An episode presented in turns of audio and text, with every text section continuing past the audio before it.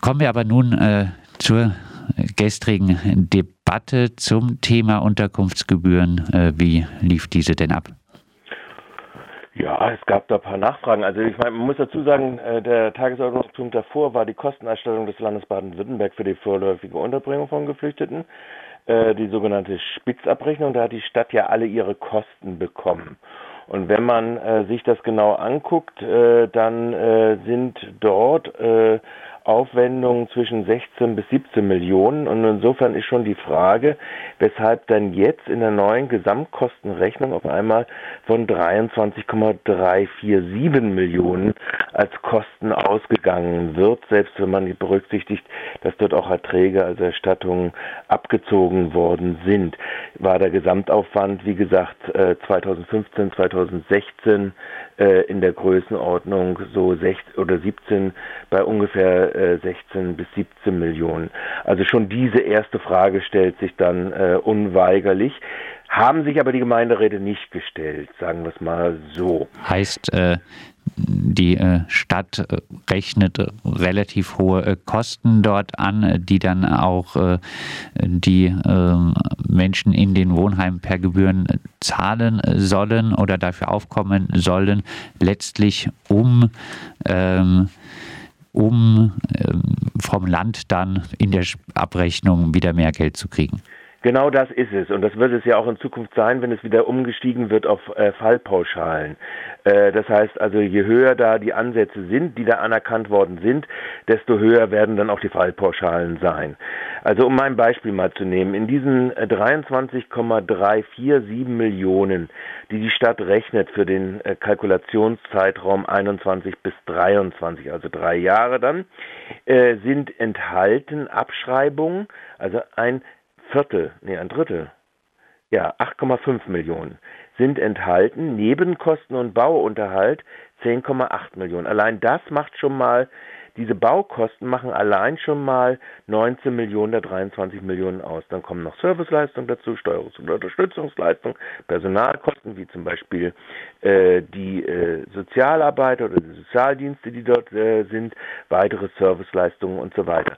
Also das heißt, die Kalkulationsgrundlage ist eigentlich schon mal eine recht hohe und ist immer ausgerichtet nach dem, dass man da natürlich Gelder vom Bund oder vom Land und äh, so weiter oder dann ja Bund insofern das teilweise sie auch teilweise Kosten sind, die übernommen werden, wenn jemand in Arbeit ist, äh, auch vom äh, äh in der aufstockenden äh, Hartz IV äh, Sozialarbeit, äh, also Sozialleistung, dann auch vom, von der Bundesagentur für Arbeit. Also so erstmal der erste Punkt. Also das heißt, das wäre zum Beispiel auch nochmal zu hinterfragen, ob jetzt diese Kostenkalkulationen vor dem Hintergrund der Spitzabrechnung 15 bis 17 denn eigentlich so adäquat sind. Das zweite ist, dass natürlich diese Kosten bleiben im Prinzip immer gleich. Gleichzeitig hat sich aber in den Wohnheimen äh, sehr viel in der Frage geändert. Das heißt, wurde am Anfang sehr viel hineingestopft, viele Menschen, also wir hatten im Jahre 2015 ja ungefähr 3200 Köpfe, die dort untergebracht gewesen sind, teilweise im provisorischen wie Zelten oder in der Stadthalle.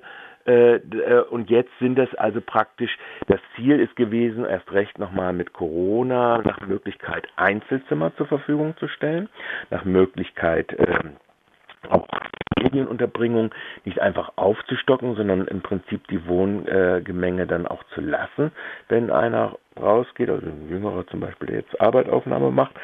So, also das heißt, auch hier sind natürlich die Kosten bleiben gleich, aber sie verteilen sich dann, wenn man eine Pro-Kopf-Berechnung dann macht, die dann als Ergebnis ergibt, dass ungefähr Kosten pro Kopf pro Monat bei 710, 0,03 Euro liegt, so ist die Kostenkalkulation, äh, wird natürlich dann immer höher pro Kopf. Also das muss man eben halt auch mit berücksichtigen. Und im Wesentlichen haben wir jetzt praktisch auch in den Kalkulationskosten, wobei die Stadt ja äh, sehr wohl sagt, sie will die Arbeitsaufnahme, sie will auch, dass ausgezogen wird und im privaten Wohnungsmarkt äh, sich selbst gesucht wird, stellt man fest, dass also praktisch nur die Personen, die alleinstehend sind, also praktisch äh, diese von diesem Angebot Gebrauch machen können. Und ähm, dass äh, trotz äh, alledem also praktisch die Familien zum Beispiel dann eher drinnen bleiben, weil sie auf dem Wohnungsmarkt trotz der relativ hohen äh, äh, Gebühren, die sie, wenn eine Person arbeitet, wo jetzt die Stadt sagt, wir sie haben das Ziel, dass auch die Frauen weiter mehr arbeiten oder Erwerbstätigkeiten aufnehmen, ähm, dass das äh, trotz und alledem dann äh, äh, die Personen dann auch in den Einrichtungen bleiben, die dann sogenannte öffentlich-rechtliche Mietverhältnisse sind. Also die Stadt mietet an und äh, gilt als Garantiepartner rein äh, Privatwohnungen. Du hast es gesagt, die Stadtverwaltung räumt äh, das ein, äh, dass äh, Familien große Schwierigkeiten haben, besonders größere auf dem Freiburger Wohnungsmarkt dort eine Wohnung zu finden. Ähm, sie kommen dann nicht aus den Unterkünften raus.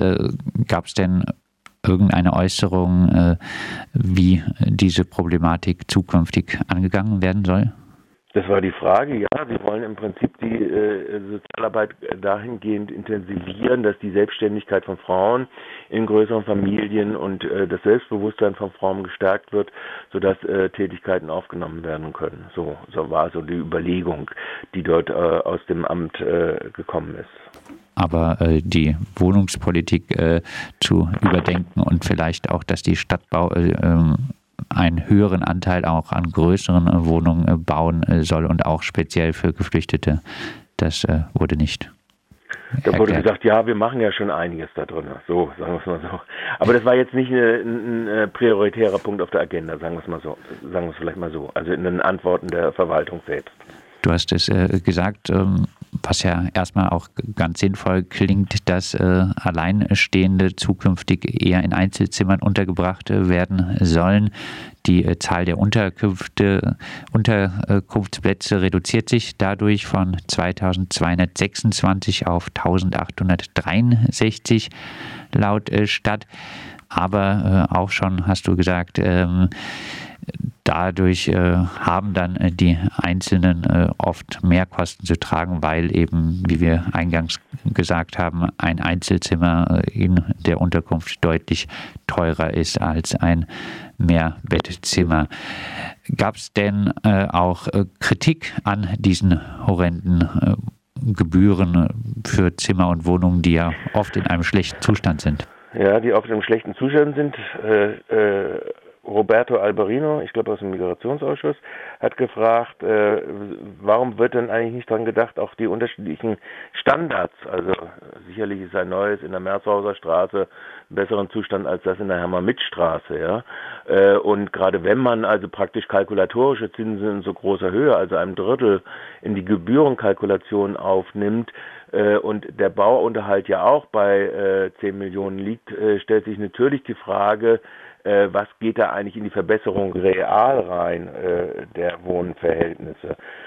Das wurde allerdings nicht so groß äh, beantwortet. Also ich denke, es wird auch nicht im Hauptausschuss, äh, wo das dann als nächstes am 12.10. auf der Tagesordnung äh, steht und auch nicht im Gemeinderat groß diskutiert werden.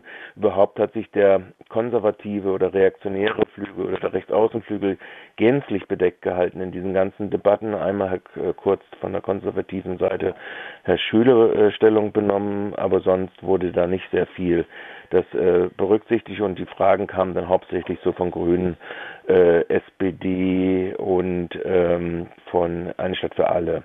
Das waren die hauptsächlichen Fra Nachfrager und dann eben halt aus dem Kreis der der, äh, wie sagt es so schön, gesellschaftlichen Kräfte oder der Sachverständigen aus den gesellschaftlichen Kräften, die das äh, so äh, thematisiert dann haben.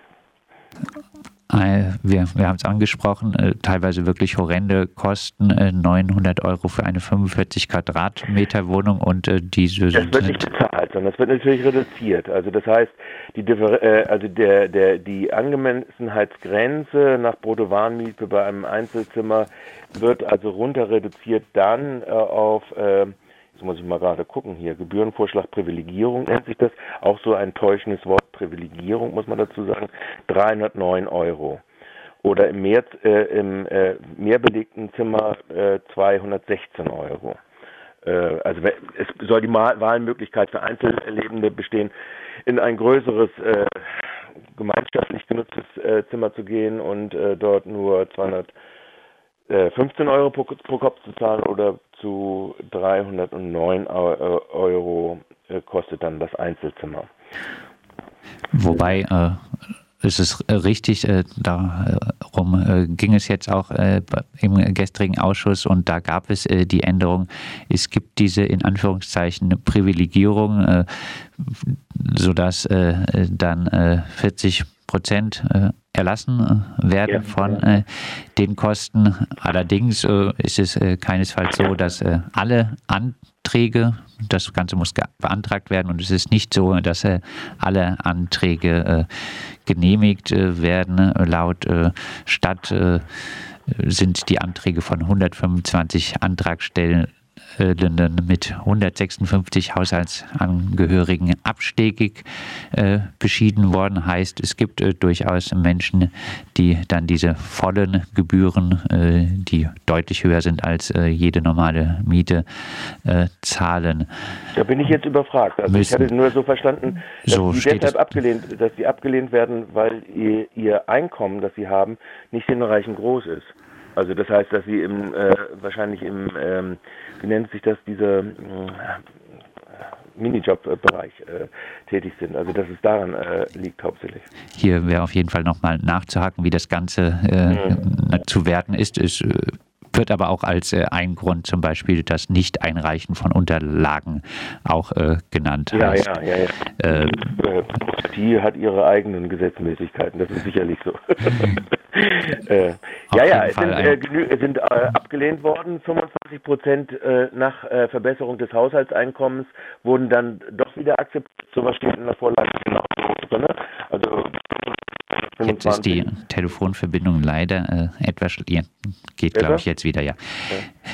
Genau, ähm, es wurde auch ähm, gestern dann äh, entschieden, dass die äh, diese Privilegierung, in Anführungszeichen nur 40 Prozent der Gebühren äh, zahlen zu müssen oder 40 Prozent zu erlassen äh, zu bekommen, äh, dass diese entfristet wird. Äh, bisher ging das Ganze wohl nur drei Jahre, das soll entfristet werden, aber äh, es soll trotzdem ähm, eine Ermessensentscheidung der Stadt äh, bleiben. heißt, nach Ermessen kann eben diese auch diese Anträge dann wie teilweise der Fall auch abgelehnt äh, werden. Gab es äh, daran Kritik? Ja, es gab viele, der dieser Auffassung waren, eine generelle Entfristung zu machen, also generell und ohne groß jetzt, also praktisch das als eine Ermessensentscheidung, kamen verschiedene Vorstöße darüber. Hauptsächlich jetzt aber nicht, äh, also nicht aus der SPD, nicht aus den Grünen, sondern eher so aus Roberto Albarino zum Beispiel oder eine Stadt für alle, ja, dass das äh, generell entfristet würde. Gab es denn äh, bei diesen Akteuren äh, auch im Gemeinderat zum Beispiel von eine Stadt für alle grundsätzliche Kritik an eben diesen wahnsinnig hohen Gebühren? Da wurde jetzt nicht so groß äh, drüber geredet, äh, über die grundsätzliche Kritik. Sie sagen, äh, haben gesagt, okay, grundsätzliche Kritikdifferenzen sind bekannt, äh, jetzt bleiben wir auf der Ebene dessen, was so vorgeschlagen wird. So, so war eher das pragmatische Verhältnis jetzt einfach da drin. Soweit äh, das Thema Unterkunft. Äh, ja, das Gebühren. war zum Beispiel, was mich gewundert hat, ist tatsächlich die Kalkulation, weil man vorher diese Spitzabrechnung hatte, wo man die Aufwendung hatte ja äh, 15, 16 und jetzt guckt sich man sich das an und jetzt haben wir doch eine wesentlich höhere und auch die Abschreibekosten, also kalkulatorische Kosten sind wahnsinnig hoch und da fragt man sich dann doch irgendwo, hallo, ist das so notwendig? Könnte da nicht noch mehr gemacht werden? Zumal, wenn es einen eigenen Posten von 10 Millionen von diesen 23 Millionen gibt, der in den Bauunterhalt ja fließen soll. Ja?